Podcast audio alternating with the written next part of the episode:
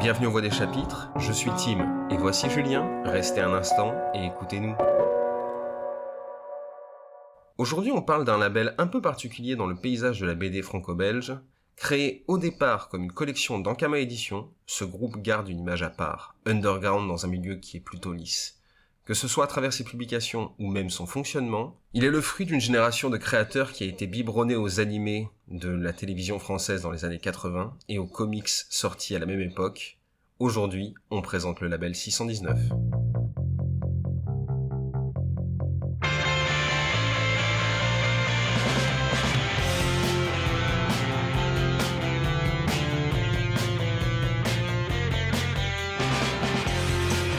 Ce label présente un univers touche à tout, rendant aussi bien hommage aux publications d'outre-Atlantique que du Soleil levant. Comme le dit Run, son fondateur, on a développé un esprit de culture métissée complémentaire, qui n'essaie pas de singer les comics et les mangas, mais au contraire de digérer tout cela en se demandant ce que peut être le regard d'un Européen sur cette culture qu'il a biberonné depuis son enfance. Et concrètement, ça donne quoi ce mélange des genres? On remonte l'histoire du label et de leurs œuvres marquantes pour nous. Tout d'abord, pourquoi le nom Label 619 Label, tout d'abord, fait le lien avec un label de musique, une structure éditoriale et artistique, une maison commune. Et 619 car c'est l'indicatif téléphonique de San Diego, la ville où se déroule le Comic Con, la grande foire annuelle du comics, et c'est aussi le nom d'une prise du légendaire catcheur Rey Mysterio. Le label, dirigé à l'origine par Run, est créé en 2008 sous l'impulsion d'Anthony Roux, cofondateur d'Ankama, studio de jeux vidéo à l'origine des jeux Dofus et Wakfu. Juste une parenthèse sur cet homme. Du même âge que Run, il va dès le départ penser Ankama comme une création globale, ne se limitant pas à un seul médium, jeux vidéo, films, BD. Et c'est quand même assez rare pour être souligné, dès les années 2000, de penser comme ça. Et donc le label 619 s'inscrit dans cette idée d'ouverture. Et c'est avec leur première publication qu'on va le ressentir. L'une des premières, si ce n'est la première, ça a été la série Debaser, publiée en 2008 et créée par RAF, Malheureusement épuisé, Debaser, ça présentait à l'époque une France dystopique. Alors pourquoi à l'époque? Parce que ben, on était en 2008 et c'était la France de 2020. Donc, une France qui est fermement dirigée et où seule la musique pop mielleuse euh, qui propose une positive attitude est la seule musique autorisée. Mais la révolte, elle est toujours présente. Et elle va venir d'un petit groupe de lycéens, les Debasers, qui va tenter de renverser tout ça grâce à la puissance du rock. C'est une œuvre qui nous a scié à l'époque. Par son propos, cette révolte qui vient des jeunes, mais aussi par son dessin qui était punk, rebelle, qui montrait un mélange entre le manga et pourtant c'était une BD, un, un mélange manga BD comics c'est la série qui nous a montré que oui, c'était possible de faire ça et d'être publié et surtout de proposer une excellente histoire. Et c'est aussi grâce à Raph qu'on a pu découvrir Julien et moi des pépites musicales comme des Bazer, des Pixies, mais aussi des groupes comme Rage Against the Machine ou grâce à des notions un peu plus subtiles, les Tenacious D. Bazer n'a pas été la seule série sortie. Et une autre a profondément marqué les esprits. Le fondateur du label 619, sort sa propre série, c'est Boutafoukaz.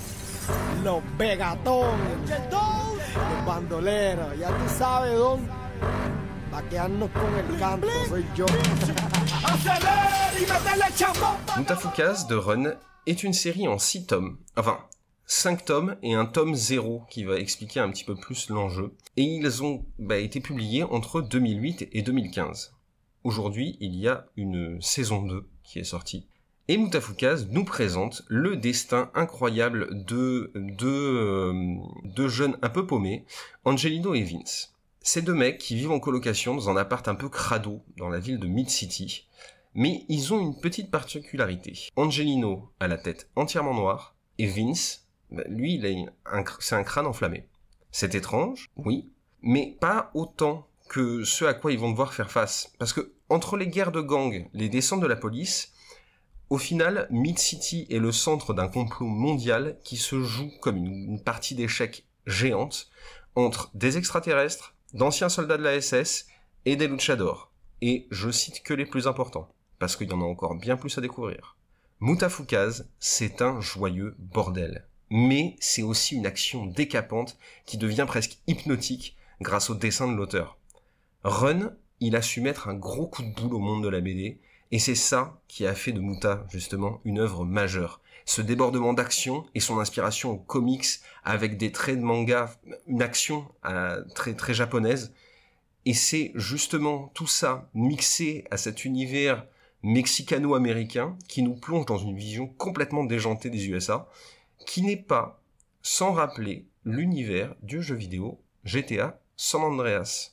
Et ce qui est, ce qui est encore plus intéressant avec Mutafukaz, c'est que ce n'est pas juste, entre guillemets, Mutafukaz. C'est un univers global que Run va développer à travers différentes choses.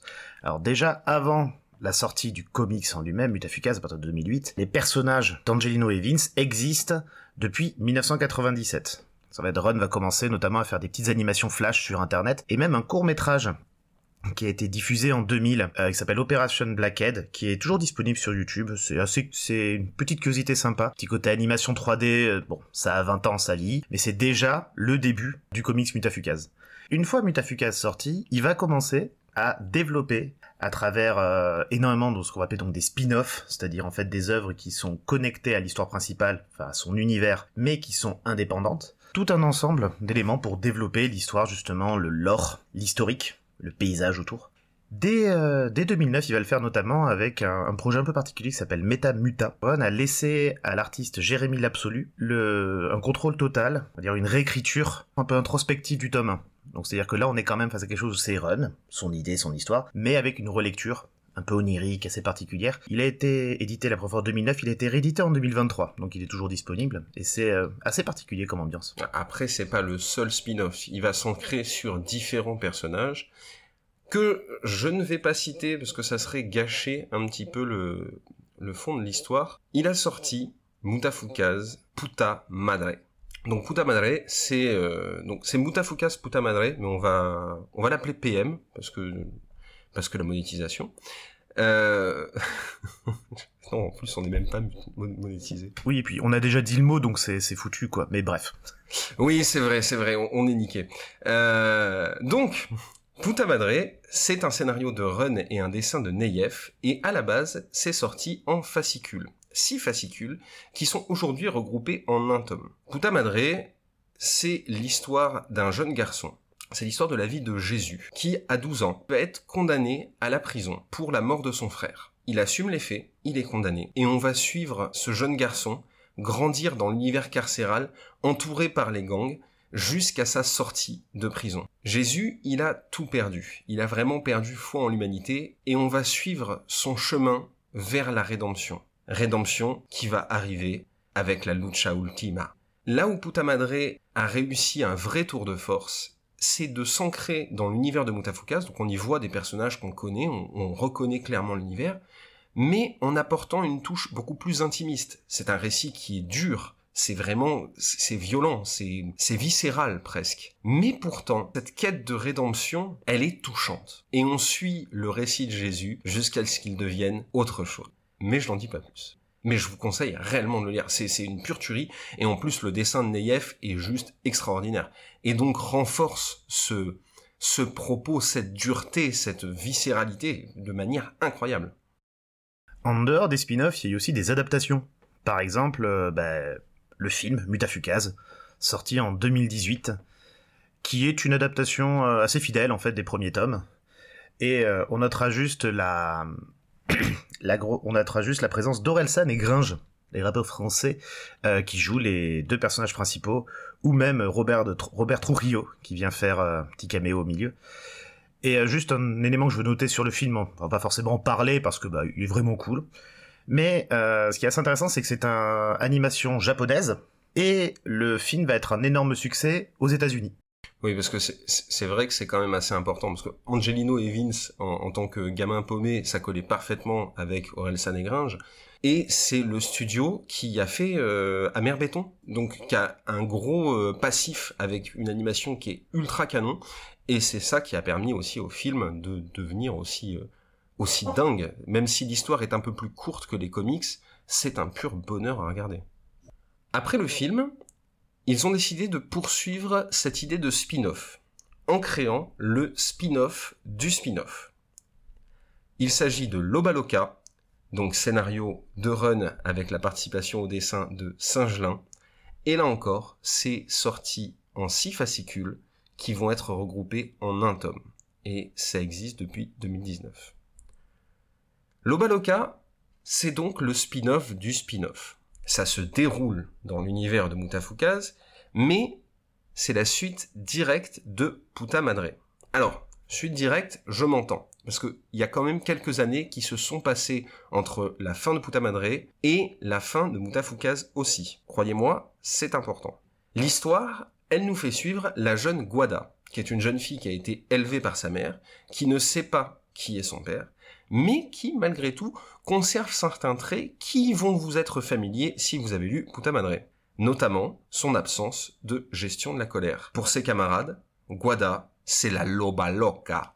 Elle est capable d'entrer dans des rages dévastatrices qui vont foutre le bordel en classe et surtout mettre en danger certains de ses camarades. Et ça va être l'histoire de son parcours, de sa recherche de son père, qui peu à peu vont l'amener à s'éveiller à elle-même et surtout au monde. C'est un récit qui est doux et plein d'espoir. Si on considère que la violence et la dureté ont fait Puta Madre, là, on va être sur une recherche plus attentionnée, une prise de conscience de soi-même pour toucher les autres. Guada, elle va tenter de se contenir. Elle va tenter de faire le bien du mieux qu'elle peut. Mais finalement, bah c'est comme son père. C'est avec la lucha qu'elle va réussir à se révéler. Mais surtout, à découvrir ce qu'elle veut être. C'est une réflexion incroyable sur le monde, sur la place que on veut y prendre et qu'on peut y prendre, tout en grandissant. Et c'est un véritable bijou qui, je l'avoue, m'a quand même tiré quelques petites larmes de bonheur, notamment à la fin. C'est, une perle. C'est une perle à découvrir absolument. Bah, même si Puta Madre, c'est bien si on l'a lu avant, ça n'est pas nécessaire. Mutafukaz non plus. On peut lire Lobaloka comme standalone, en lecture seule, totalement indépendante. D'ailleurs, c'est marrant parce qu'effectivement, quand on voit la liste des, des spin-offs que propose l'histoire, ben, on a du mal à, à se rappeler qu'au départ, ben, c'est quand même une histoire sur, euh, sur des gamins dans une ville sombre, dans une esthétique un peu Sandreas, complotisme, etc. Oui, avec des SS, des extraterrestres. euh, un crâne de cristal. Voilà, tout ce qu'il faut, tous les boutons. Mais c'est juste effectivement pour noter qu'il y a quand même un certain tropisme qui est de la part de Run pour bah, le catch La culture, la culture euh, hispano-américaine. hein. et euh, bah, la lucha libre. Et j'en profite juste pour citer effectivement pour terminer, sachant qu'on ne les a pas tous euh, évoqués.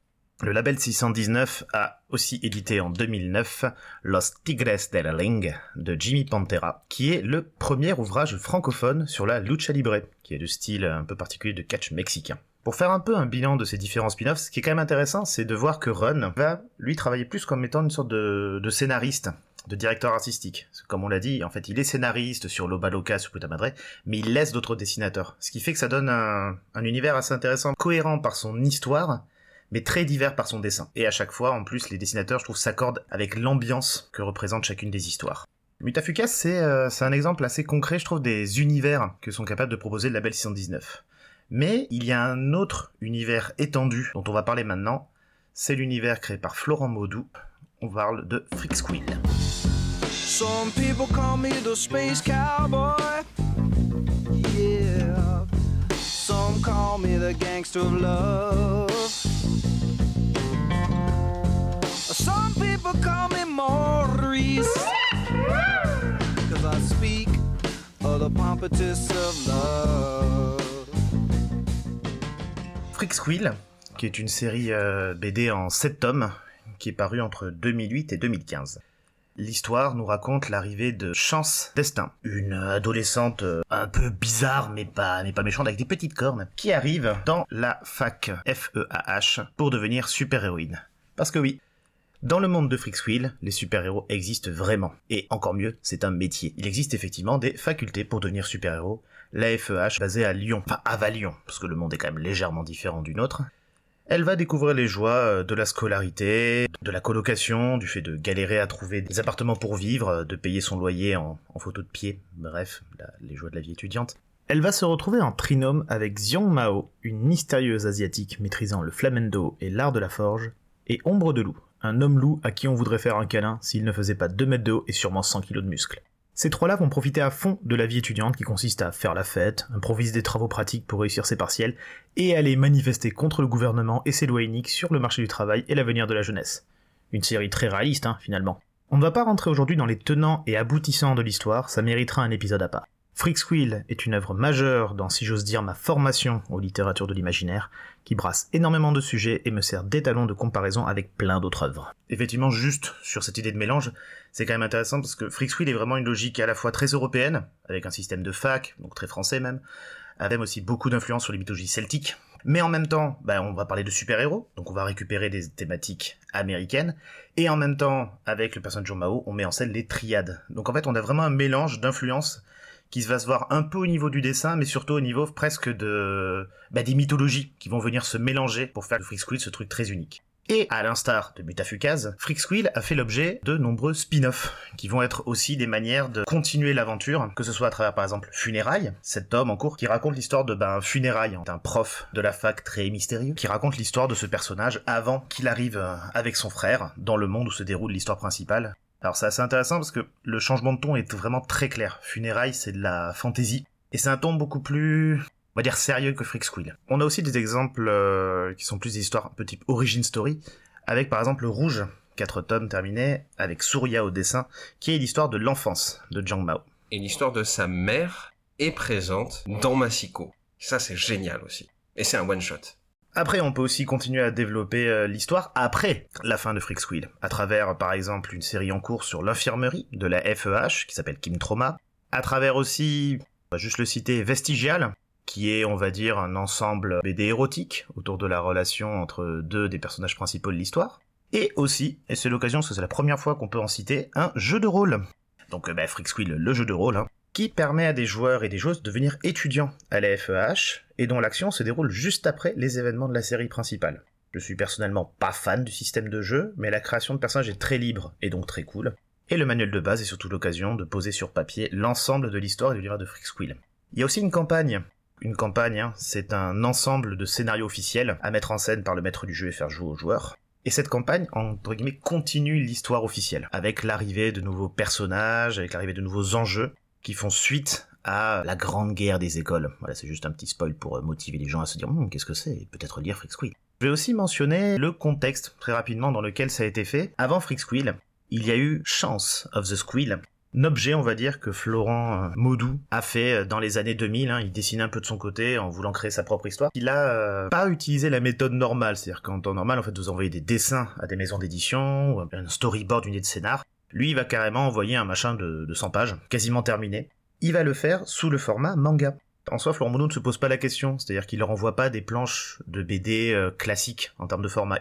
Et c'est après que ça va être redécoupé pour rentrer dans le format, euh, grand format classique des BD françaises. Voilà donc pour ces deux gros univers étendus. J'en profite ici pour citer que le label 119 a publié, réédité la version française des comics de Tangirl d'Alan Martin et Jamie Howlett.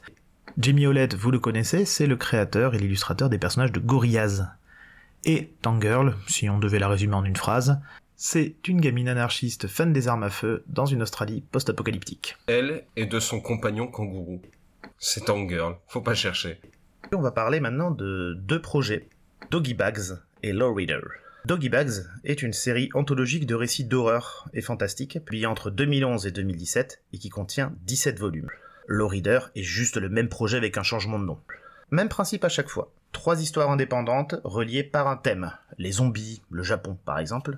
Plus d'une quarantaine d'auteurs et dessinateurs ont travaillé sur cette série depuis sa création. Au milieu de ces textes, on va insérer quelques éléments pour recréer l'ambiance d'une revue de pulp où des textes ou BD étaient entrecoupés de publicités ou articles d'actualité. Ce qui est vraiment intéressant, c'est qu'il y a un côté très référencé. Justement, l'idée, ça va être vraiment de recréer des univers, des ambiances ou de les faire redécouvrir. C'est-à-dire, par exemple, on va prendre des euh, histoires archétypales des années 40 et on va se dire qu'est-ce qui se passe si cette histoire, on la réécrit dans les années 2010, euh, par exemple? On sent vraiment là, parce que c'est un projet qui est monté par Run, on sent vraiment un grand amour de tout ce qu'on va appeler le cinéma d'exploitation, le cinéma de genre de cette époque-là. Avec une grosse, euh, une grosse ambiance slasher, beaucoup d'amour pour les créatures de l'horreur. C'est, c'est flippant c'est flippant. Il y a des, il y qui m'ont vraiment mis euh, mal à l'aise. Et pourtant, euh, tu sais que de l'horreur, j'en bouffe au petit-déj. Mais là, wow. Non, c'est, c'est graphique. C'est graphique. L'horreur est graphique. Elle est là. L'horreur et le trauma sont là. Et puis j'aime beaucoup personnellement cette logique, je vous en avais déjà parlé euh, dans d'autres épisodes, cette logique anthologique. Tout ne se vaut pas, faut pas pousser non plus, mais ça permet de découvrir un paquet de gens. Et justement, bah, c'est à ça que vont servir ces projets pour, euh, pour Run. C'est-à-dire qu'ils fonctionnent un peu comme des sortes de, pépinières. Run découvre un artiste, il le fait bosser sur Doggy Bags, puis sur d'autres projets, qui peuvent amener à des œuvres solo, publiées toujours sur le label. Et on va maintenant parler de deux artistes qui sont rentrés dans ce label par ce chemin, et qui sont depuis co-directeurs artistiques avec Rudd et Florent Maudou. On va parler de Mathieu Bablé et Guillaume Saint-Gelin. Et ceux-là, ils sont connus. Guillaume Saint-Gelin peut-être un peu moins, mais on va en parler après. Mais Mathieu Bablé, grand Mathieu Bablé, qui a redonné de grandes lettres de noblesse à la science-fiction en BD avec ses œuvres. En premier, il a commencé avec La Belle Mort, qui était une dystopie. Il a ensuite continué avec Adrasté, une BD en deux volumes plus proche de la mythologie. Et c'est avec Shangri-La qu'il va tout faire péter.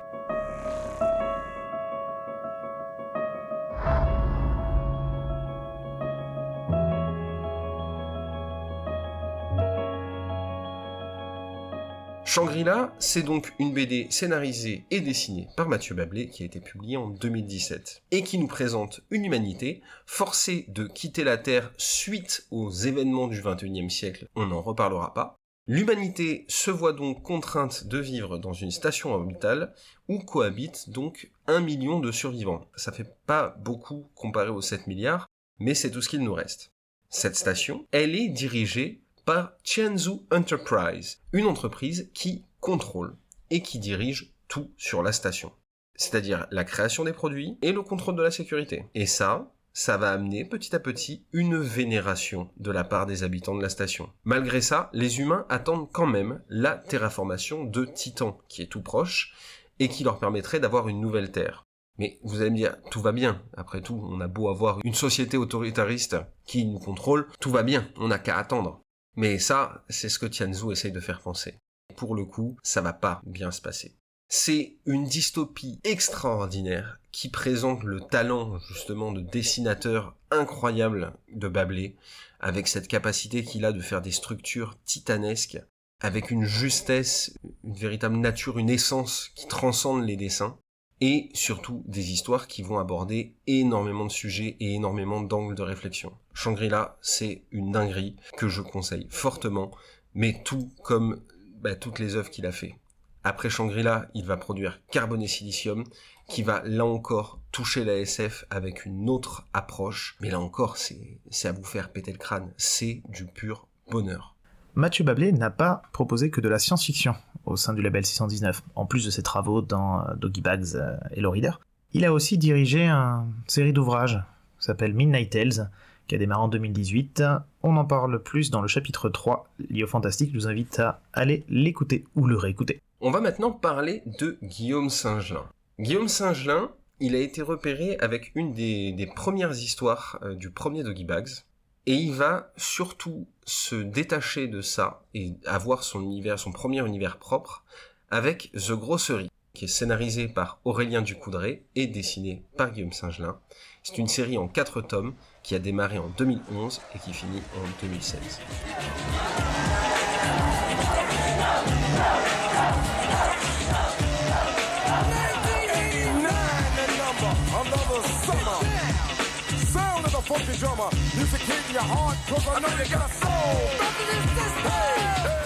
The Grocery, c'est une histoire à plusieurs points de vue.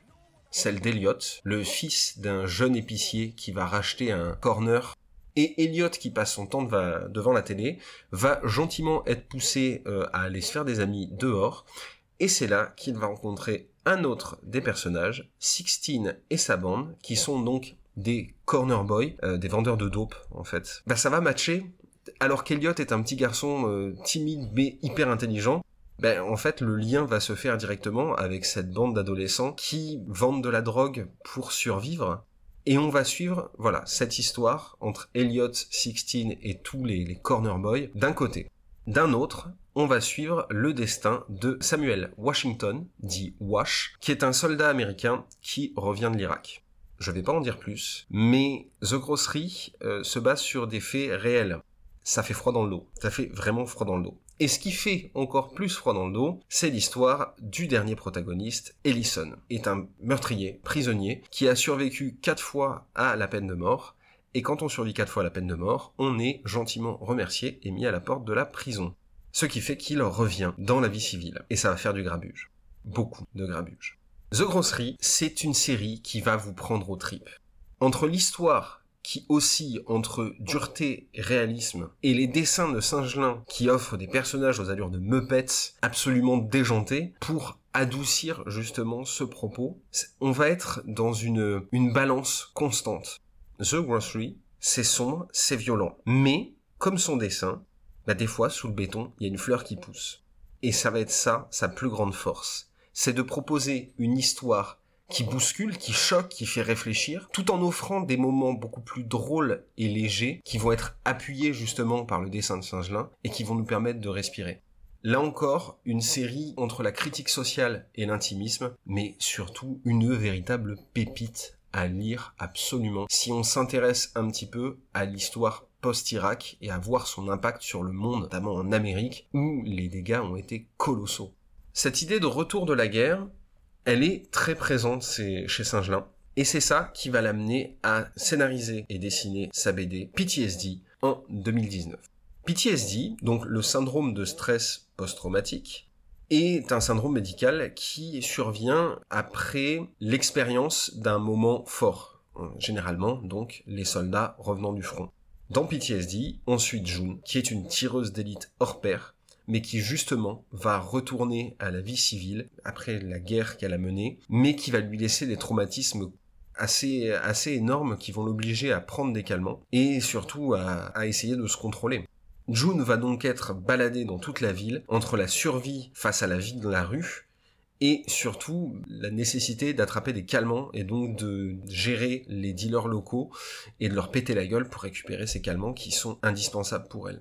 Là encore, Singelin a fait fort, a réussi avec PTSD à créer une vraie vérité, un véritable réalisme avec ce syndrome de stress qui est particulièrement dur, du coup je parle en connaissance de cause, et il a réussi à le retranscrire de manière très juste. Et ça, avec son dessin, qui, là encore, est, très spécial, très original, très doux, presque, presque onirique, presque poétique. Pourtant, ça va renforcer justement cette dureté, cette violence. Bravo Singelin, c'est une BD à découvrir absolument. À noter, pour euh, finir avec, avec Singelin, qu'il a aussi travaillé dans le milieu du jeu vidéo, en illustrant euh, les jeux Gâteau Roboto du studio Soft de 2019 et Citizen Sleeper du studio Jump Over the Edge de 2022. Je vous conseille d'ailleurs ce dernier, c'est un jeu narratif où nous jouons un androïde amnésique dans une station spatiale. Dans tous les cas, allez au moins jeter un œil, les dessins sont magnifiques.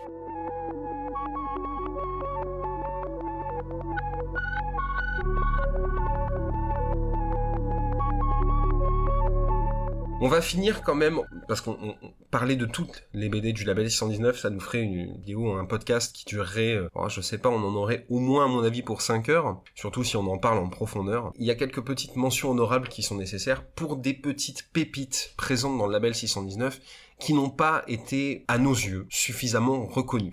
Il s'agit par exemple de The Golden Path de Baptiste Pagani au scénario et au dessin, qui est sorti donc en 2019 et qui est une fausse biographie de Jin Ha, une chinoise qui rêve d'entrer dans le monde du cinéma, donc dans les années 70-80, euh, et elle va justement avoir la chance d'entrer dans ce milieu, dans le fameux Golden Path Record, sauf qu'elle rentre en tant que cascadeuse. La vraie question, c'est est-ce que c'est vraiment une chance? Et on va découvrir que, ben non, surtout pas à cette époque. Fausse biographie, oui, mais inspirée de faits réels sur les actions qui étaient mises en place pour retenir les acteurs et les forcer à travailler. The Golden Path présente lui aussi, entre les différentes parties de l'histoire, des éléments euh, comme par exemple les jaquettes de couverture des films qui ont cet aspect vrai, cet aspect pulp dont parlait Julien. C'est là encore très fort, très dur, une véritable recherche de rêve et, et en même temps de perte d'espoir, de résilience de force. C'est une BD vraie et terriblement juste. Et bravo à Pagani pour ça, d'avoir réussi à garder cette justesse dans une histoire qui, bah, malgré son côté faux, paraît extrêmement vrai. Ça aurait pu arriver et ça a dû arriver. Dans une idée un peu plus fantastique, on va aussi pouvoir trouver la série Bayou Bastardize de Armand Brard au scénario et Neyef. C'est une trilogie qui a démarré en 2015 et qui finit en 2021. Une véritable exploration, une véritable aventure, puisqu'on est plongé dans les marécages de la Louisiane, le fameux Bayou. Ça va être une histoire de vie, mais aussi un roman noir. On va osciller entre le film 8 Miles, donc l'histoire de Eminem, et son arrivée dans le rap à travers un, un destin assez dur, et Breaking Bad, on est sur un mélange entre histoire de vie dure et en même temps fabrication de drogue. Le tout va être enrobé d'une intrigue policière sur fond de racisme et de crimes commis dans le passé. Pensez Cucus Clan et meurtre racial et vous avez l'intrigue qui entoure Bayou Bastardai.